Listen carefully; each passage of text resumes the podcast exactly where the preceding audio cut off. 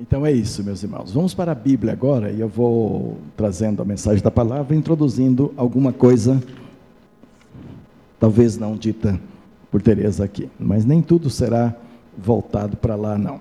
Atos capítulo 2, nós temos a igreja fazendo alguns investimentos, e a pergunta que eu trago nesta manhã é: como e em quem a igreja deve investir? Nós estamos numa época que investir é a coisa mais comum que se tem. Ah, o pessoal hoje faz seguro de casa. Quem tem casa de madeira, o seguro é mais pesado, um pouco, por causa do risco de pegar fogo. O pessoal faz seguro do carro. O pessoal faz seguro de vida, né? E na vida cristã, no dia a dia, na ética cristã, a gente deve fazer seguro do nosso caráter, deve fazer seguro daqueles que pertencem a nós, esposa, filhos e outros, ah, no sentido de estarmos um pouco mais tranquilos em relação ao dia de amanhã, o que é que pode acontecer. As casas hoje são todas seguradas com muros fortes, com cerca elétrica, essas coisas todas fazem parte da, da busca pela segurança hoje. E a igreja? Você olha para a igreja e pergunta: em quem e de que forma a igreja deve investir para estar bem diante de Deus.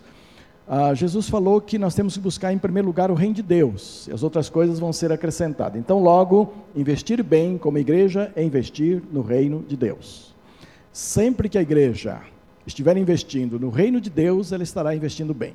Claro que esses conceitos precisam ser bem interpretados para a gente não pensar que a igreja está pecando em construir um templo. Ah, então construir um templo não é o reino de Deus. É, pode ser. Pode não ser também se a gente construir aquilo para nós mesmos, para ficar só dentro das quatro paredes e tal.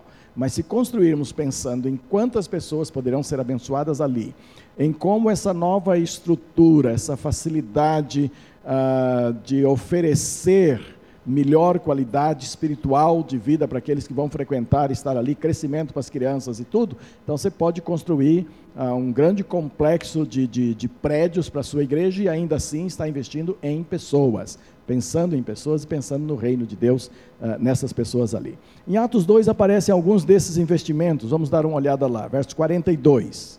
Atos capítulo 2, verso 42 em diante. Então, eu vou começar a ler Atos 2, 42.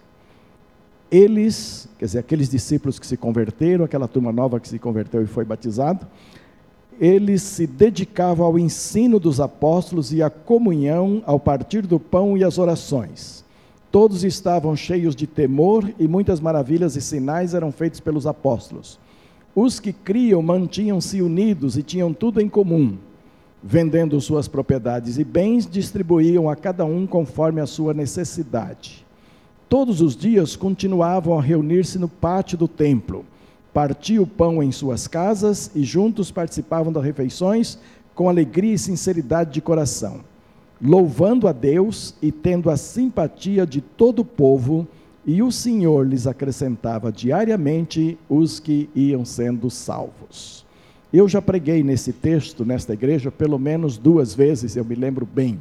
Uma logo quando cheguei aqui, e outra depois.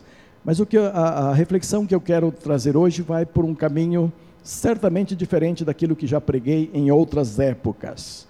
Isso não significa que o pregado antes foi errado, nem nada, simplesmente uma visão dentro desse tema que estou dando hoje. Como e em quem a igreja deve investir. Quando diz aqui que esses novos crentes, essa turma nova ali, eles permaneciam no ensino dos apóstolos, significava que eles estavam ah, investindo no reino de Deus de forma espiritual, investindo nos novos discípulos, que precisavam, recém-convertidos, num número grande, era imprescindível que conhecessem os ensinos dos apóstolos. Então havia um investimento nesta área de ensino. E quando a gente estava lá com o pastor Rinaldo, olhando tudo aquilo e pensando que é um ministério de mais de 40 anos ali, a gente percebe o resultado do ensino a longo prazo. às vezes ensinamos alguma coisa e queremos colher o resultado muito rapidamente. Nessa época de tudo ah, instantâneo, como está por aí, nós queremos ver o resultado muito rapidamente. E de repente, os ensinos da parte de Deus precisam ser entendidos intelectualmente, precisam ser entendidos emocionalmente e precisam ser experimentados da vida para dizer que aprendemos. Uma coisa é aprender a teoria do que se ensina, outra coisa é entrar na prática deste ensino. E a, a igreja tinha certeza que ela precisava investir no ensino desses novos uh, discípulos, tornando os discípulos verdadeiros, seguidores verdadeiros de Cristo.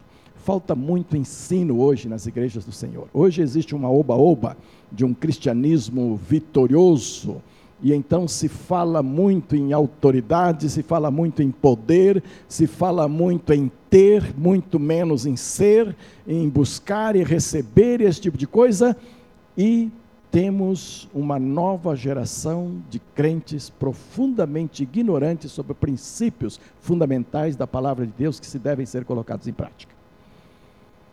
Não que não se busque vitórias, não que não, não comemore as vitórias, não que se agradeça a Deus as bênçãos dadas, claro que isso deve estar presente, mas é preciso que haja conhecimento da palavra.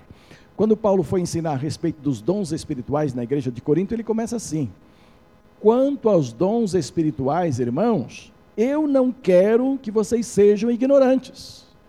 Percebem? Por quê? Porque havia uma confusão em cima dos dons espirituais e havia claramente a exibição de ignorâncias nos cultos a respeito dos dons espirituais. Então Paulo escreve em Corinto três capítulos, capítulo 12, capítulo 13, capítulo 14, para ensiná-los como não ser ignorantes a respeito dos dons espirituais. Afora Romanos 12, que também trata disso, também é de Paulo, Efésios, que também é de Paulo, Efésios 4, e ainda tem um versículo de Pedro que manda exercer com capacidade o dom conforme você, você recebeu do Senhor. De modo que naquela igreja, na primeira era, essa igreja nascente, ali da qual nós somos frutos, somos descendentes, havia esta ênfase bastante forte que vocês precisam aprender. Eu dou graças a Deus pela terceira igreja. Ela não é perfeita não, falta muita coisa, precisamos melhorar muita coisa mas se estuda bastante coisa aqui. Se estuda com a finalidade de aprender, de não sermos ignorantes daquilo que estamos aprendendo. Lá a gente vê isso, um investimento de 40 anos dando frutos concretos agora de conhecimento da palavra de Deus. Há índios ali que conhecem princípios da palavra de Deus e que não abrem mão dos princípios da palavra de Deus. Esses índios antes foram adultos, é, quando iam para a cidade, bebiam, ficavam lá quatro, cinco dias para depois voltar para a família, adulteravam, pintavam, bordavam, todos bebiam. Você ouve o testemunho deles hoje, esses homens que bebiam e adulteravam quando iam para a cidade, hoje não bebem mais e são dedicadíssimos às suas esposas. Aprenderam isto com o exemplo do pastor Rinaldo e com a palavra, que é traduzida para eles ali, e eles aprenderam isto, estão vivendo isso. Demorou muito tempo, mas foi um investimento que valeu a pena, porque se investiu em discípulos novos ali. Não é? Ah, quando fala aqui da comunhão social, que eles tinham uma grande comunhão entre eles, esta comunhão aparecia no partir do pão na igreja, na ceia do Senhor, aparecia no partir do pão nas casas, nas refeições que se faziam em casa, e aparecia no estar juntos com singeleza de coração. Essas três frases, essas três observações aí, mostram a comunhão desses novos crentes, não só com eles, mas entre vizinhos e outros também, a ponto desses quererem saber como viver esse tipo de vida. Aqui era um investimento nos discípulos em potencial. Havia aqueles discípulos que já tinham aceitado Jesus como Salvador e a igreja estava investindo em ensiná-los. E então é uma coisa que a igreja precisa estar hoje atenta e realmente continuar ensinando a palavra. E pode ir criando cursos e escrevendo e fazendo tudo aquilo que trabalhar a qualidade de vida dos crentes através do ensino é muito bem-vindo à Igreja do Senhor. Mas eles faziam também um investimento naqueles que não eram crentes ainda e mantinham comunhão com eles e traziam para casa para comer pão juntos e tudo. E aqui eles estavam investindo em discípulos em potencial. Nós temos perdido um pouco dessa visão. Nós temos trabalhado mais os discípulos que existem. Nós temos trabalhado mais os discípulos que nós somos e não temos nos preocupado muito, ou pelo menos de uma forma digna, de acrescentar à nossa vida novas amizades que significam discípulos em potencial, pessoas que podem ser alcançadas através da nossa amizade. Ah, já trabalhei numa igreja onde já citei isso aqui, e aqui se faz isso também, mas eu tenho notado o seguinte: que se faz muito dentro da própria igreja mesmo. Não há uma abertura para se fazer com pessoas de fora chegando. Eu já trabalhei numa igreja onde nós tínhamos quase todo domingo ou sábado a junta panelas. Isto é comum, é, é todo mundo sabe que é isso, não é? O a junta panelas. Só que naquela igreja, as pessoas que iam juntar panelas traziam pessoas não crentes para juntar panela com elas. E esse ajuntamento de panelas redundava num testemunho muito interessante dos crentes, numa amizade muito interessante dos crentes, que daqui a pouco esses ajuntadores de panelas vinham para a igreja saber o que estava acontecendo na igreja, se convertiam, eram batizados. Então, ao ajuntar panelas com essas pessoas, estavam ah, pensando em discípulos em potencial. E hoje nós temos excluído um pouco essa questão de discípulos em potencial e temos nos voltado para viver muito a igreja. Não há mal em vivermos bem a igreja, em termos boa comunhão com a igreja, em termos boa qualidade. Mas é mal quando nós não temos abertura para outros. Eu não ouvi o pastor Valdeir domingo passado aqui, mas eu sei que ele falou da campanha ah, de Billy Graham, que estará em novembro, dos nossos lares, e que o desafio é você colocar o seu televisor à, dispo, à disposição de vizinhos e chamar vizinhos para vir apreciar a mensagem do Billy Graham, do seu filho, com vizinhos. E a ideia é investir um pouco nesses vizinhos. Você não vai convidá-lo só para assistir ao Billy Graham. Pelo menos uma pipoquinha com café deve rolar ali na, na parte anterior, quando você está chegando, quando está recebendo e tal para fazer o ambiente gostoso para essas pessoas. E você pode chegar até uma torta de frango, um pouco mais ajeitada, uma boa pizza, né? Alguma coisa assim. Convida o seu vizinho para um lanche junto, e aí ele vai assistir contigo e ele vai ficar próximo e é um discípulo em potencial. Não é um ajuntamento para crentes olhar o Billy Graham. Não é isso que se propõe, mas é para crentes juntos com discípulos em potencial olharem o Billy Graham pregar, ouvir o Billy Graham. De repente você pode terminar essa noite orando por esse vizinho, que ele vai abrir o coração, vai dizer que está precisando de oração por isso, por aquilo, e você pode terminar orando com ele ali. E isso é uma abertura para ganhar. A, as células têm esse objetivo também. As células têm o objetivo de edificação da igreja, de comunhão, de exortação, de uma porção de coisas mas se elas não tiverem o objetivo de alcançar discípulos em potencial, elas estão falhas em um ponto dos seus objetivos, né? que é esse. E essa igreja tinha isso lá. A Bíblia fala aqui de oração, eles buscavam o poder do alto, a energia que viria de Deus. E neste caso, o investimento é diretamente nos apóstolos né, e na liderança da igreja. Eles oravam por si próprios, mas também oravam pelos apóstolos e pela liderança da igreja, para que tivessem poder, para que tivessem discernimento, para que soubessem por onde caminhar. E isso a igreja não pode abrir mão nunca.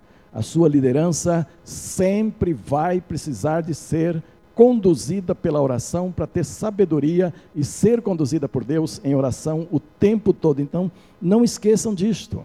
E não são só aqueles que nós chamamos de intercessores que devem fazer isto. Mas toda a igreja deve orar, e toda a igreja deve colocar sua liderança diante de Deus em oração, para que a, acertemos sempre com a vontade de Deus na forma de cultuar, no jeitão de cultuar, na maneira de, de conduzir a igreja a, pelo seu futuro, as decisões a serem tomadas. Nós, por exemplo, estamos para ir para a nova sede a pouco. Tudo isso tem que ser feito com muita oração, muito sustentado com oração, para que a gente erre menos. O ideal seria não errar nada mas pelo menos que erremos menos, como homens, como pessoas uh, falíveis, que erremos menos possíveis naquilo que estamos fazendo para a honra e glória do nosso Deus. Né? Ah, também fala aqui que eles vendiam seus bens, vendiam propriedades e distribuíam como os pobres que estavam lá na igreja. Há uma ala do cristianismo hoje, uma ala bem grande, que não reconhece os pobres como crentes em Cristo Jesus. Eles dizem assim: se você continua pobre, se você ainda é pobre, então ou você não está convertido, ou está em pecado. Porque se você for convertido de verdade, for filho de Deus, você tem que deixar de ser pobre. E agora já estão dando prazo, viu?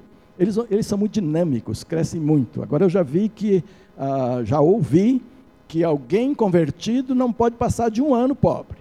Depois de um ano já tem que estar tá rico, já tem que apresentar evidências de riqueza para dizer: eu me converti faz um ano e já consegui isto, isto, isto, isto. São evidências de que sou de fato convertido não bate com o que a Bíblia diz. O Velho Testamento tem capítulos inteiros lá no livro de Levítico, Deuteronômio, Deus orientando o povo de Israel como tratar o pobre no meio deles. E não era só o pobre estrangeiro que vinha, não, o pobre de Israel mesmo, que tinha direito às espigas, que tinha direito a comer junto na sua mesa, que tinha direito a, a, a ser sustentado por seus irmãos que estavam ali, e também o estrangeiro que chegasse ali. Mas quando nós chegamos ao Novo Testamento, Jesus vem dizer também que os pobres nós sempre teremos entre nós.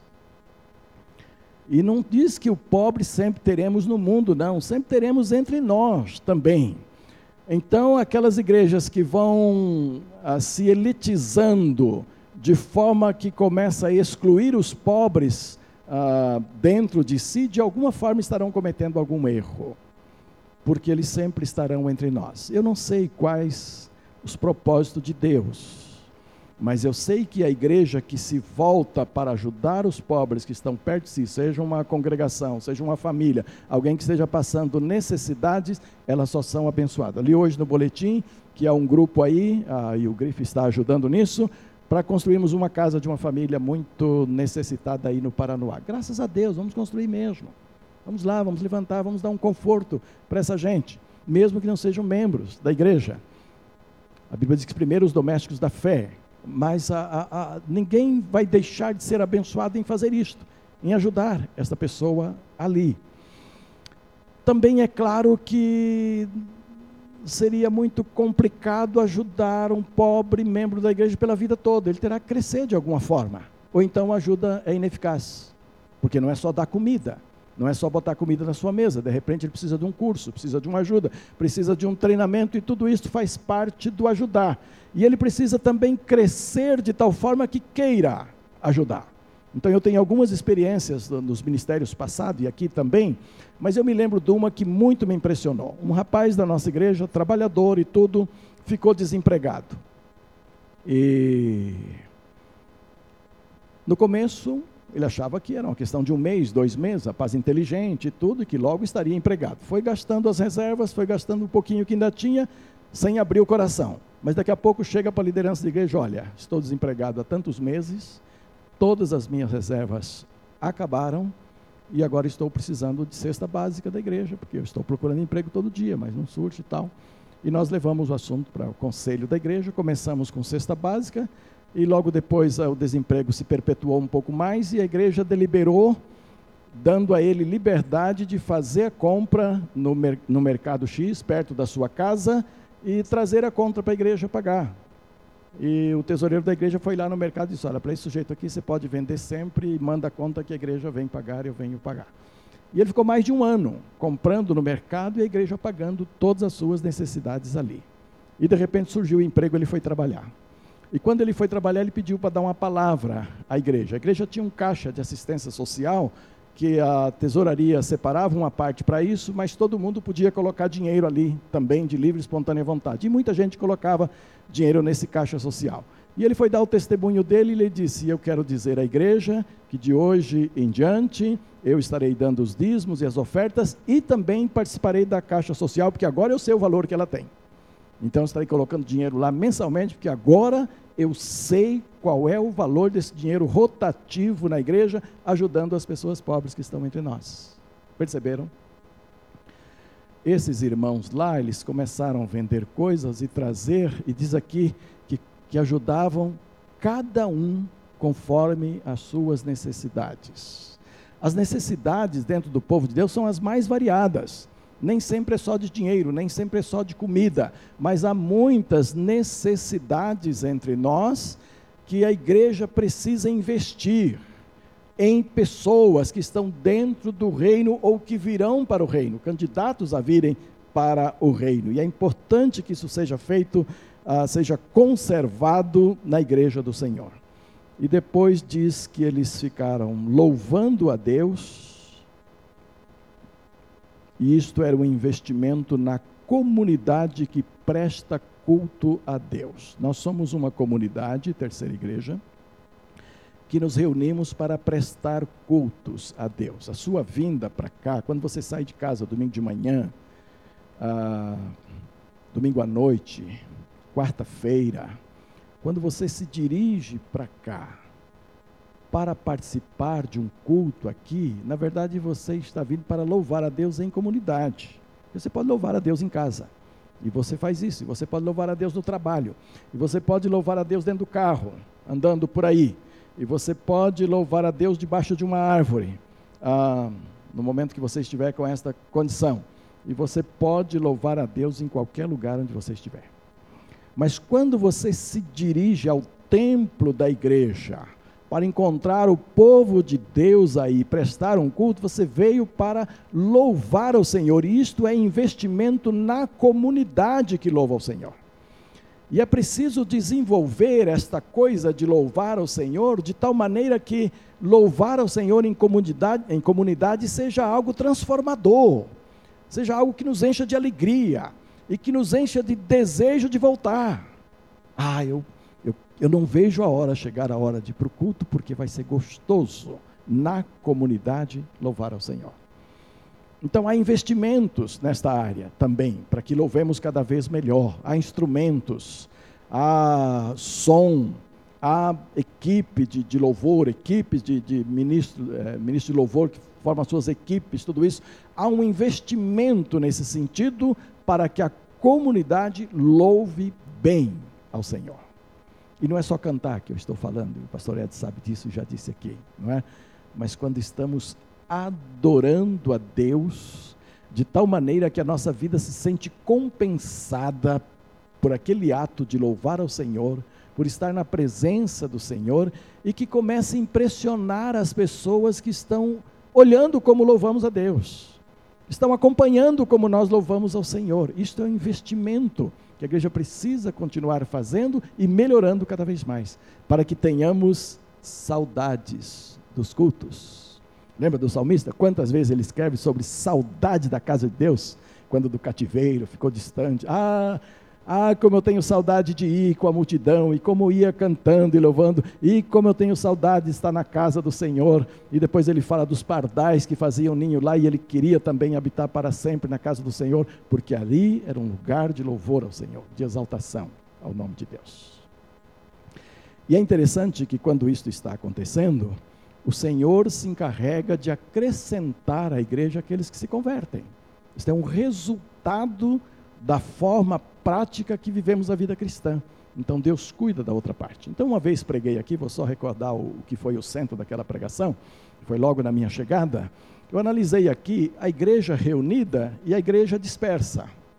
E usei Atos 2 e Atos 8. Em Atos 2, a igreja está reunida e acontece todas essas coisas aqui. Em Atos 8, a igreja vai dispersa, ela é toda dispersa, só os apóstolos ficam ali em Jerusalém, e ela vai evangelizando pessoas e buscando pessoas. E então, naquele sermão, o foco era: quando a igreja estiver reunida, ela estará exaltando a Deus, glorificando a Deus, investindo nas pessoas e Deus cuida do crescimento dela.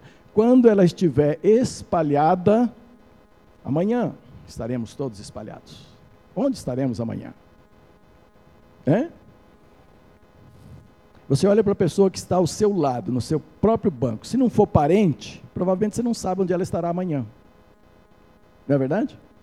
Se for parente, filho e tal, você sabe que seu filho trabalha em tal lugar, então amanhã estarão lá. O outro é parente, marido vai estar em tal lugar, estará em tal lugar. O outro é isso, estará ali. Mas se você estiver perto de alguém que não é parente, provavelmente você não sabe onde ele estará amanhã. Essa é a igreja espalhada. E essa igreja espalhada vai falando de Jesus, vai produzindo influência de Jesus nas pessoas, de modo que elas comecem a querer viver isto que estamos anunciando. É assim que Deus quer que a igreja viva. Mas hoje eu quero fechar essa minha fala com Atos 13, porque tem mais uns investimentos aqui que eu queria colocar então. Então abra agora Atos 13. Um outro momento da igreja, ah, quando ela faz mais dois investimentos, há outros, mas eu vou destacar dois investimentos aqui muito importantes. Atos 13, verso 1 a 3. Na igreja de Antioquia havia profetas e mestres: Barnabé, Simeão, chamado Níger, Lúcio de Cirene, Manaém, que fora criado com Herodes, o tetrarca, e Saulo. Enquanto adoravam ao Senhor e jejuavam, disse o Espírito Santo: Separem-me Barnabé e Saulo para a obra a que os tenho chamado. Assim, depois de jejuar e orar, impuseram-lhes as mãos e os enviaram. Então aqui nós temos, meus amados, mais alguma coisa muito interessante. A igreja adorando a Deus em jejum e oração. Felipe pregou recentemente aqui sobre o jejum e mostrou um lado muito interessante, talvez até desconhecido para muitos de nós e para muitos dentro da igreja do Senhor, de que o jejum não é, não deve ser para conseguir isso ou para conseguir aquilo, que o jejum deve ser uma profunda exaltação a Deus com dedicação exclusiva de mente, corpo e alma para o Senhor naquele momento. E é isso que eles estavam fazendo aqui, jejuando e adorando ao Senhor naquela igreja. Então, era, era um investimento interno da igreja em adoração a Deus, quando a comunidade ali reunida estava prestando cultos que envolvia jejum e oração ao Senhor. Era uma adoração que envolvia jejum e oração. E o que acontece nesse momento? Deus vem nesse momento e tira dois dos melhores, talvez. Paulo e Barnabé. Me retira esses dois mestres aqui, esses dois apóstolos, esses dois líderes da igreja, Paulo, apóstolo, Barnabé, chegando logo depois, que eu tenho uma obra para eles que é fora daqui, e vou levá-los para lá. E a, e a igreja então jejua mais, impõe as mãos e manda esses dois para um ato missionário. Aqui tem dois, há um comissionamento especial da igreja, que é um investimento em missionários, investimento em missões. Paulo e Barnabé saem daquela igreja como missionários. O investimento em missões é algo que nós já temos crescido um bocadinho, mas precisamos crescer ainda bastante mais nisto. Porque com a coisa de resultados instantâneos, fica às vezes complicado entender missões. Hoje, por exemplo, quando analisamos a obra do pastor Rinaldo, do pastor uh, Gunther, lá entre os índios xerentes, fica muito claro o que aconteceu. Mas vocês sabem quantos anos o pastor Rinaldo demorou para implantar o que nós chamamos de escola bíblica dominical? Todas as igrejas que nascem por aqui, as congregações que a gente começa, os pontos que começam, quase que já nasce com escola bíblica dominical. A gente já começa fazendo escolinha para as crianças, não é assim? E já envolve um monte de criança e aquilo já é escola bíblica dominical. Pastor Rinaldo demorou entre os gerentes 40 anos para iniciar escola bíblica dominical. Você sabe o que é isso? Investir num casal, investir em dois casais em missões por 40 anos para depois chegar ao resultado de ver uma escola dominical funcionando? Agora, vocês querem saber que qualidade de escola, a Tereza falou um pouco, mas deixa eu acrescentar aqui agora algum, uma coisinha. Quando fomos, uma das vezes no sábado, quando fomos, a gente vai muito ao rio lá, porque o calor é insuportável. E eu gostei de estar com a Tereza, porque a pressão dela desce e a pressão descendo a gente corre para o rio. Tá? Para o que está fazendo, corre no rio, nada um pouco, aí volta volta fresquinho e tudo, dá para trabalhar um bocadinho mais. Então nós fomos algumas vezes no Rio. Então, uma vez que fomos ao Tocantins, nós fomos acompanhados de uns baixinhos, acho que uns 12, indinhos pequenos, meninos e meninas, foram conosco então, e, e tinha dois pais, entre eles, junto conosco, nadando ali ah, no rio. E era muito interessante, porque eles parecem peixe, pareciam focas mesmo, assim, uma facilidade enorme. E eu sempre brinquei muito com criança, e meus filhos, quando eu estava na água, ou piscina ou rio, eu jogava eles por trás de mim, assim. Muitos pais fazem isso, coloca aqui no joelho, grita um, dois, três e joga o bichinho para lá. E eu resolvi fazer isso com o indinho. E botei ele aqui na minha perna, contei e joguei. Gente, quando ele caiu lá, já tinha uma fila na minha frente, entendeu? Tinha uma fila, como entenderam rapidamente o negócio, como é que funciona e tudo. Eu joguei o primeiro, no que ele caiu de mergulho lá, olhei aqui, já estava fila e vem um, e vem outro. Daqui a pouco eu estava cansado, ali na água, jogando os bichinhos para lá. Né? E depois eles resolveram acompanhar a Tereza, que estava nadando na margem ali um pouquinho. Ah, como são obedientes aos pais, eles combinaram, quatro deles combinaram de virar a Tereza de barriga para cima. E ela foi nadando e eles parearam assim, igual via, já viram avião caça? Quando surge o inimigo, eles colocam assim de lado e vão ali e dois de lá e dois de cá e vim. Mas eu, eu estava brincando com outros aqui, o pai de um dos meninos lá que iam virar a Tereza estava aqui junto de mim. E o pai viu a intenção, que a intenção era virá-la de barriga para cima. E o pai fez assim para ele, virar não, na língua deles. Eu sei porque o tradutor depois me disse que era isso que ele estava fazendo. Virar não, só brinque com ela, na hora. Os índiozinhos pararam de querer virar e foram nadando juntos e brincando com ela que obediência! Que coisa fantástica! Eu não estava procurado de socorrê-la, porque se virar ela vai nadar de costas, não tem problema nenhum. Então eu não estava preocupado de correr lá e socorrê-la. Mas o pai que olhou a maldade na brincadeira disse: Não, brincar assim não, não vai virar a moça, não. Entendeu? Só caminha com ela. Aí eles começaram a nadar assim com ela, chegaram a mim, eu joguei mais uns. Aí eu não aguentava mais jogar, tive que parar com a brincadeira, porque era muita gente para jogar. Mas onde é que eu quero chegar? Não é aqui não. Isso aqui foi só brincadeira. Isso foi no sábado. No domingo, às 13 horas, a uma hora, eles almoçam geralmente 11 e meia. Às 13 horas, cerca de 45 graus, 40 dessas crianças estavam lá na igreja, em escola bíblica dominical estudando por duas horas a palavra de Deus. Saem dali correndo para o rio, porque ninguém aguenta, calor, não é? mas estavam lá com uma seriedade enorme. Isto fruto de um investimento missionário e na obra missionária também. Então, amados, investir em missões, a gente não tem que entender o que vai acontecer, senão a gente não investe. Imagina há 40 anos passados a igreja se reunindo e perguntando se valia a pena deixar Reinaldo lá ou não, sem nenhum fruto, sem língua, sem nada ainda acontecendo. Hoje você vai lá, tem cartilha, tem Bíblia traduzida, a pregação nossa foi traduzida, tudo na língua deles. Uma vida inteira do pastor Rinaldo, uma vida inteira do pastor Gunther, mas ali várias congregações da igreja dos gerentes, louvando e bendizendo a Deus. Aquela igreja, em jejum e oração, separaram dois para missões.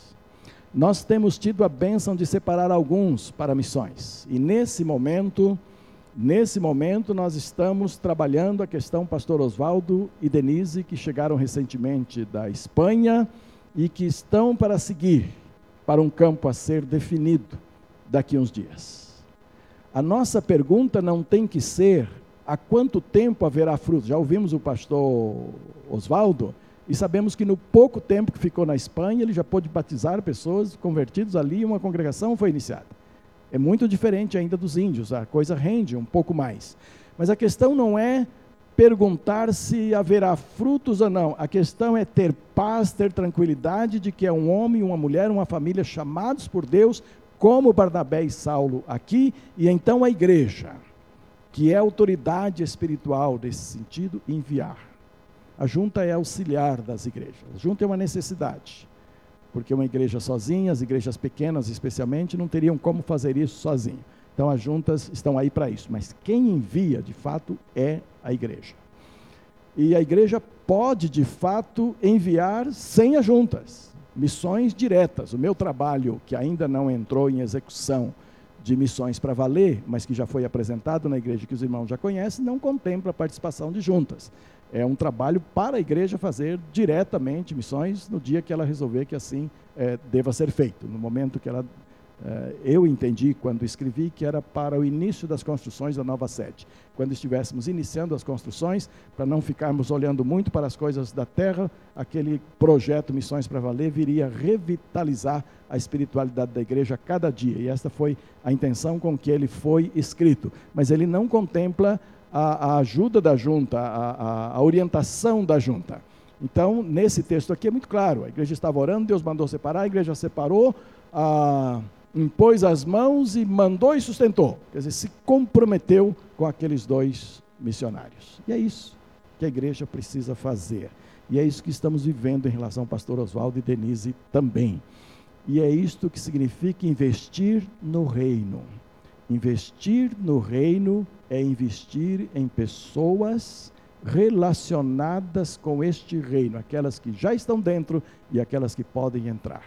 Então, aquelas que já são discípulos do Senhor Jesus e aquelas que são discípulos em potencial, aqueles que queremos ganhar para Cristo Jesus, aqueles que queremos evangelizar. Nós iremos para a nova sede daqui a pouco em caráter permanente, ficando ali. E em quem é que nós vamos investir no sentido, no sentido de potencial, de discípulos em potencial? Tem toda aquela região ali do Lago Sul, da extensão do Lago Sul, aqueles prédios ali vizinhos. Temos que nos voltar para esse pessoal como a, a futuros discípulos do Senhor Jesus e começar a ganhá-los para Cristo. Senão, nós perdemos a visão de reino e ganhamos uma visão de igreja numa área de conforto apenas. E vamos viver muito bem com o nosso conforto, mas não vamos cumprir o que a palavra diz, que é a razão da nossa existência como igreja, que é ganhar pessoas para Cristo. Tá bem, amados? Podemos orar sobre isto? Qual é a sua participação no reino? Como é que você tem investido no reino? Qual é a sua disposição de continuar investindo na sua comunidade, chamada Terceira Igreja Batista do Plano Piloto, e no reino que está ao nosso redor, as pessoas que estão ao nosso redor? Coloque essas coisas diante do Senhor agora e avalie essa questão missionária, os missionários que nós estamos sustentando, a participação nossa na vida deles e o próprio investimento nosso na própria comunidade nossa também. Este é o momento da gente não olhar para trás, a gente prosseguir e ir buscando fazer aquilo que Deus quer que nós façamos. Tá bom? Pai querido, Pai de amor, eu quero colocar diante da tua face esta nossa reflexão nesta manhã. Quero te agradecer pela oportunidade de visitar a tribo Xerentes com o pastor Rinaldo, Gudrun, ah, e os outros dois missionários ali e outros que conhecemos lá também, pelo progresso que o Senhor concedeu, aquele ministério tão longo e tão abençoado ao, ao longo destes anos. E quero pedir a Deus que, como igreja, o Senhor reforce em nós a visão dos campos, a visão missionária a visão de investir no sustento de um missionário, de uma família missionária, de uma obra missionária, de reconhecer os chamados do Senhor do nosso meio e abençoá-los com jejum, com oração, como diz a tua palavra, e com aprovação, comissionamento da igreja no momento em que a tua chamada se tornar absolutamente clara. Nós te louvamos, ó Pai, pelas oportunidades que tu tens nos dado no reino do Senhor e oramos para que elas sejam acrescidas, de tal maneira que alcancemos o propósito do Senhor para nós. Nós sabemos que ainda estamos muito aquém, mas queremos caminhar numa dinâmica dirigida pelo Teu Espírito, conduzida pelas Tuas mãos, para que tão somente a Tua vontade seja feita. Abençoe este domingo, tudo quanto vamos realizar ainda, debaixo das Tuas mãos que façamos, ó Deus, com temor e alegria para o Senhor e em honra ao teu nome.